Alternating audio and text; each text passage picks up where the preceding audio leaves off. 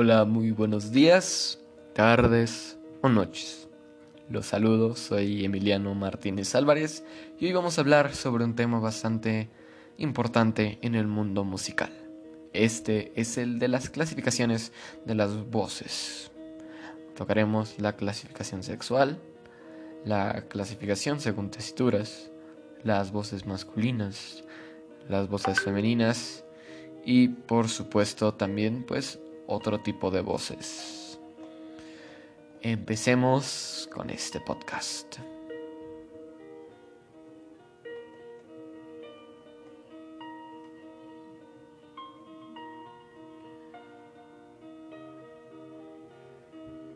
La clasificación sexual.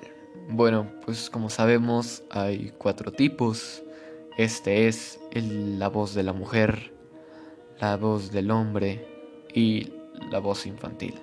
También tenemos la voz sexual, esa la tocaremos un poco aparte. La voz de la mujer eh, es cuando pues sabemos que tiene la laringe y las cuerdas vocales un poco más reducidas que las del hombre, por lo que es un poco más aguda que las del hombre. La voz del hombre tiene la laringe mayor, por lo que el sonido es más grave. La voz infantil, pues la laringe suele ser más corta que en los hombres y mujeres, por lo que el sonido es muchísimo más agudo que el de los hombres y de las mujeres. También tenemos, como ya había mencionado, la voz asexual, pero esto ya no se ve tanto, pues es cuando se castra a un niño antes de la pubertad. Sabemos que esto era muy común, que existían los castrati, pero pues ahorita ya no es tan común. Hacemos con las voces masculinas, como sabemos, hay tres principales, eh, de estas tres se derivan más, pero pues solo quiero tocar estas tres, que son eh, bajo, barítono y tenor. En las voces femeninas tenemos contralto, soprano y soprano. También sabemos, vamos a empezar con la voz del hombre bajo. Esta es la voz más grave del hombre posee un timbre lleno y potente. Su papel es de fundamentar toda la estructura armónica de la obra. A partir de la voz de bajo se construye toda la base armónica de una obra musical.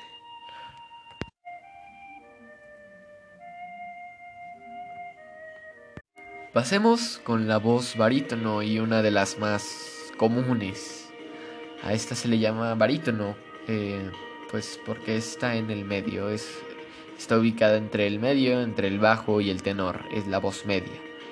Eh, quiero resaltar que mi, mi banda favorita, Nirvana, tiene como vocalista un barítono, Kurt Cobain, y pues hay muchísimos barítonos y en el rock pues es más común, más en el grunge, entonces pues es un, es un tema que quería tocar.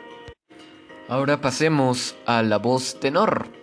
Esta es la más aguda de las voces masculinas. Se distingue del barítono por su timbre claro y brillante.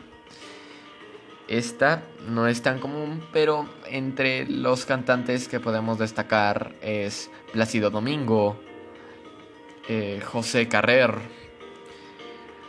y entre muchos otros más.